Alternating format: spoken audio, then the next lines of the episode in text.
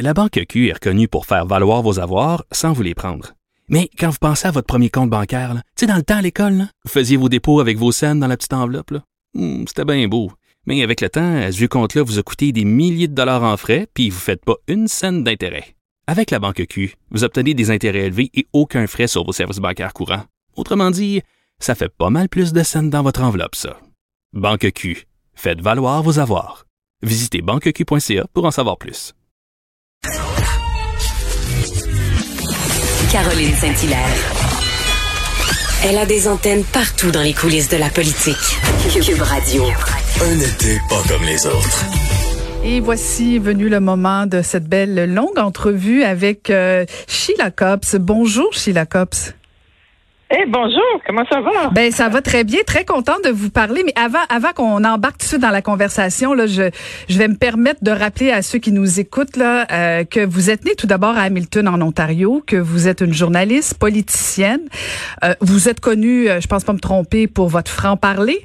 Vous avez remporté votre premier mandat en 1981 aux élections provinciales dans Hamilton Centre. Après ça, vous avez été élu député du Parti libéral du Canada dans la circonscription fédérale Hamilton S. Vous avez été la première femme à vous présenter à la direction du Parti libéral du Canada en 90. Vous avez fait votre marque au sein du Rat Vous avez occupé presque tous les postes ministériels, ministériels au fédéral. Vous avez été nommé vice-première ministre et ministre de l'Environnement en 93. Et vous avez démissionné parce que M. Chrétien avait pas respecté la, promesse pour abolir la TPS. Vous avez été réélu. Et finalement, le 14 mai 2004, vous avez annoncé votre retrait de la vie politique sans pour autant, et je le précise, fermer la porte à un éventuel retour. Est-ce que le retour s'en bientôt, Sheila? Non, non, je pense que dans le moment, là, j'ai, j'ai, euh, quand j'ai quitté, j'ai toujours pensé que je pourrais revenir. Mais euh, maintenant, ça fait 15 ans et je suis très contente à l'extérieur de la politique. Puis je pense que c'est le moment pour la relève. Je pense pas à, à 60, euh, maintenant j'ai 67 ans. Je pense à 67 ans. Ben, il- il y a des... Ça vaut pas la peine de recommencer la politique. Autant plus que la politique maintenant est différente que, que ce que c'était quand nous étions là ensemble. Oui. C'est très différent. Oui, oui, c'est vrai, Sheila, on a siégé ensemble. Ben, Vous étiez ministre du patrimoine. On a connu quelques échanges euh, cordiaux, puis d'autres plus euh, plus tendus, disons ça comme ça. Vous étiez une, une adversaire redoutable. Est-ce que la politique vous manque quand même des fois? Non, ce qui est drôle, je pense la première année, probablement pour vous aussi, c'est on est tellement euh, dans la politique, euh, c'est quotidien, mais c'est 24 heures sur 24. Alors, quand on arrive au moment de, de, de, de se retraiter de ça, il y a une espèce de trou. Et ça prend à peu près un an à remplir le trou avec d'autres choses. Alors, cette période, c'est quasiment comme une période de deuil, je, je dirais. Quand vous perdez euh, un partenaire ou il y a des changements dans votre vie ou vous perdez votre emploi, euh, il y a une période de, de transition et ça, pour moi, ça a duré à peu près un an. Euh, mais après ça, non, ça fait euh, ça fait belle lurette que je, je je ne pense pas de retourner à la politique. Vous êtes 100% Ceci dit, désintoxiqué. je suis- oui, mais je suis toujours. J'ai expliqué à votre pro- producteur quand il m'a téléphoné pour l'interview que je travaille sur des projets qui m'intéressent, qui qui sont d'une certaine façon, euh, je dirais pas politique, mais euh, plein de, de besoins de de action publique. Et ça, ça m'intéresse. Alors, je travaille sur des projets. Je, je me permets aussi de euh, de prendre du temps avec ma famille. J'ai quatre euh, petits-enfants. Je vois, je, je me rends à Québec euh, cet après-midi pour voir mon frère. Alors, on a plus de temps pour la famille. Alors, euh, je trouve ça bi- bien. Oui, parce qu'effectivement, les gens sont pas toujours conscients qu'en politique, euh, puis vous l'avez été longtemps, euh, il y, a- il y a un énorme sacrifice sur le plan familial. Tantôt, quand je faisais l'énumération de tout ce que vous avez fait, quand vous regardez là, avec votre rétroviseur, vous regardez votre parcours, c'est quoi ce dont vous êtes le plus fier de votre parcours politique? Mais je pense qu'il y a deux choses. Internationalement, c'est l'instrument sur la diversité culturelle. Parce que ce qui est drôle, on pense euh, beaucoup que c'était euh, un instrument euh, pour sécuriser les langues autres que l'anglais, mais ça a débuté au début parce que nous étions dans la guerre des magazines avec les Américains. Et nous avions conçu l'idée de de soustraire la culture de, de, de, l'OMC et de le mettre au, au sein de l'UNESCO. Et c'était sept ans et nous avions eu une convention finalement. Alors ça, c'est probablement la première. La deuxième, pour moi, c'est beaucoup plus local. Comme on dit, le, la politique est toujours euh, globale et locale. Dans mon coin, pas dans mon comté, mais dans mon coin, j'habite euh, à Hamilton et à Havre, qui était en discussion, en débat légal pour plus de 55 ans. Et moi, j'ai réglé l'affaire et j'ai euh, redonné, euh, pas que j'ai redonné, mais j'ai facilité le retour au Havre à la population. Et maintenant, ils sont en train de faire un développement de 200 millions de dollars qui n'aurait jamais pu être conçu ou livré si nous n'avions pas été capables de, de, de, finir avec une, une, euh, procès incessante qui durait depuis 55 ans. Alors ça, c'est des deux choses. Et il y a un troisième national. International, c'est l'instrument sur la diversité. Local, c'est le Havre de Hamilton.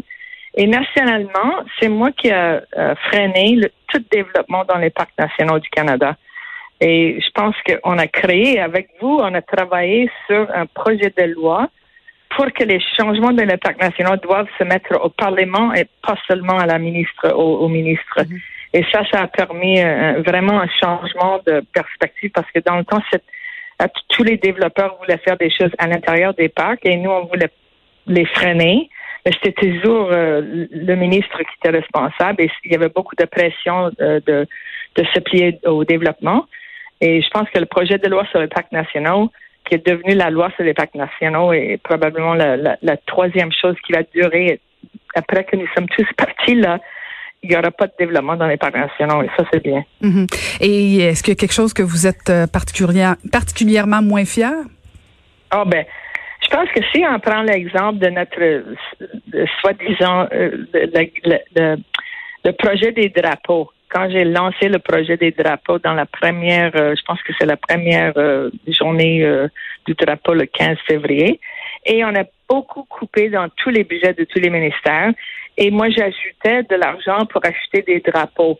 Et ça, ça a créé toute une crise au niveau du Québec. Euh, ça a créé toute une crise auprès de la population. Et je pense que j'aurais pu, en, rétrospective, c'était pas euh, la bonne façon de procéder. J'ai trop poussé et j'étais trop, euh, et c'était trop vite. Mm-hmm. On a quasiment lancé ça sur une serviette.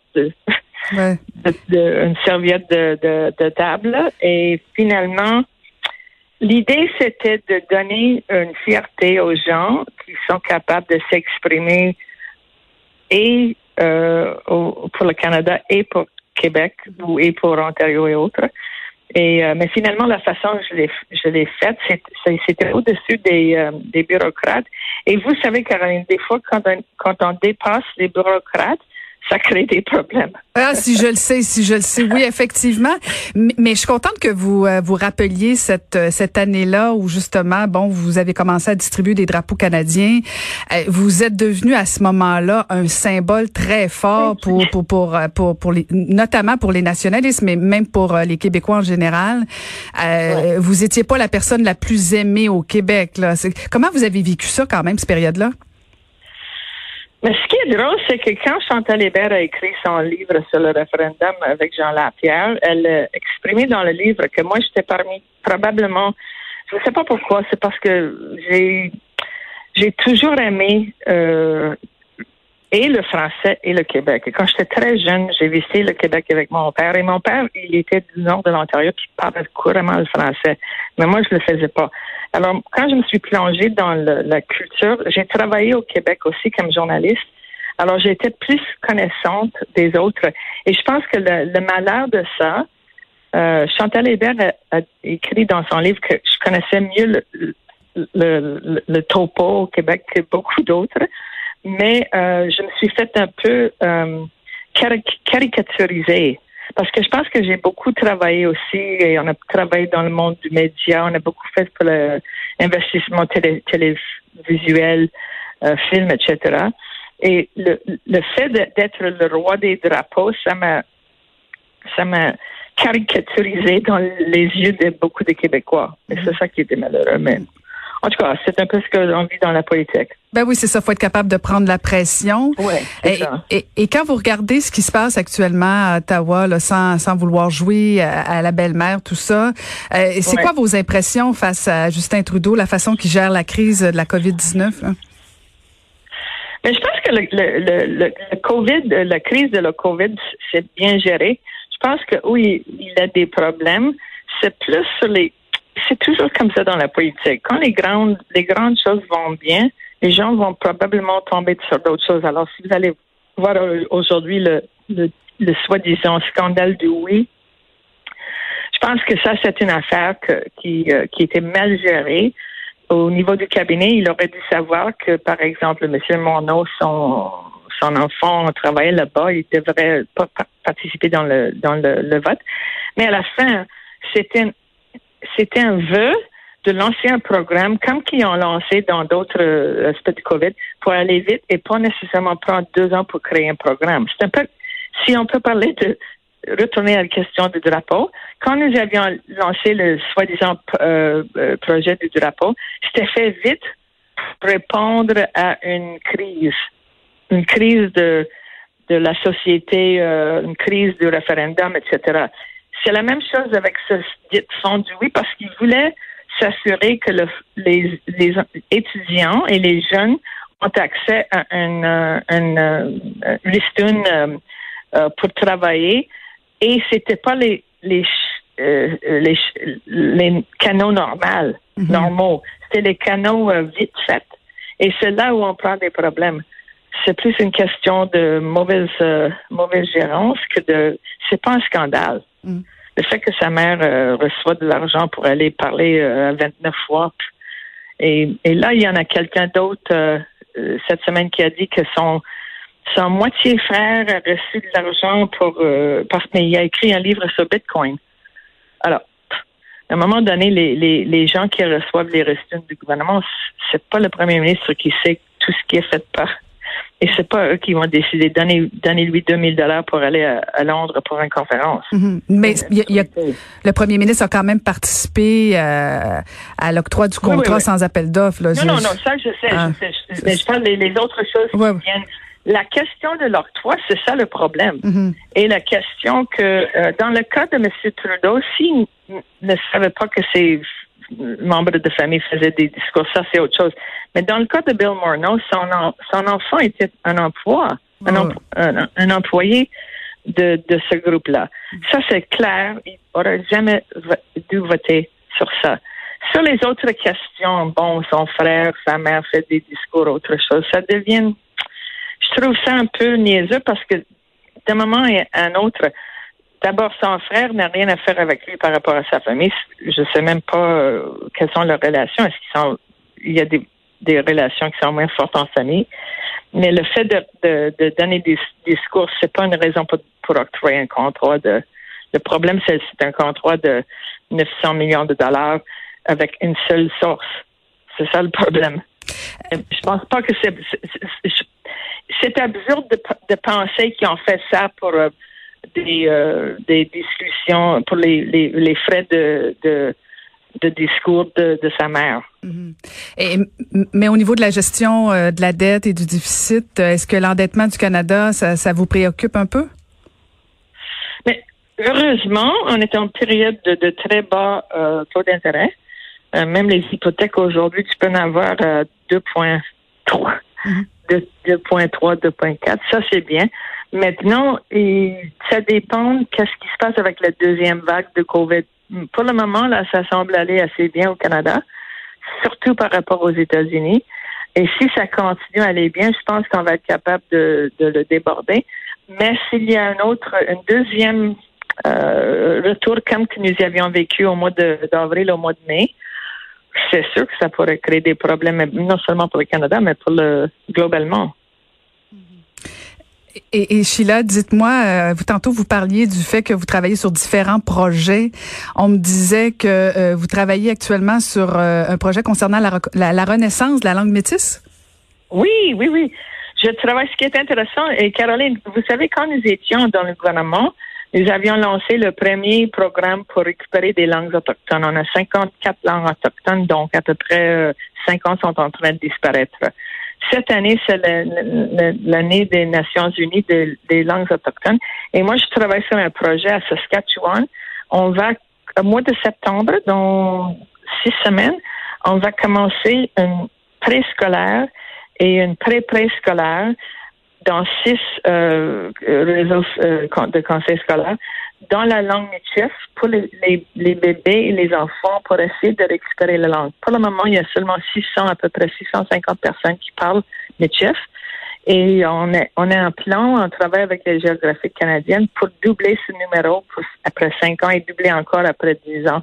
Et on travaille avec le, le, système euh, scolaire de la Saskatchewan là-dessus.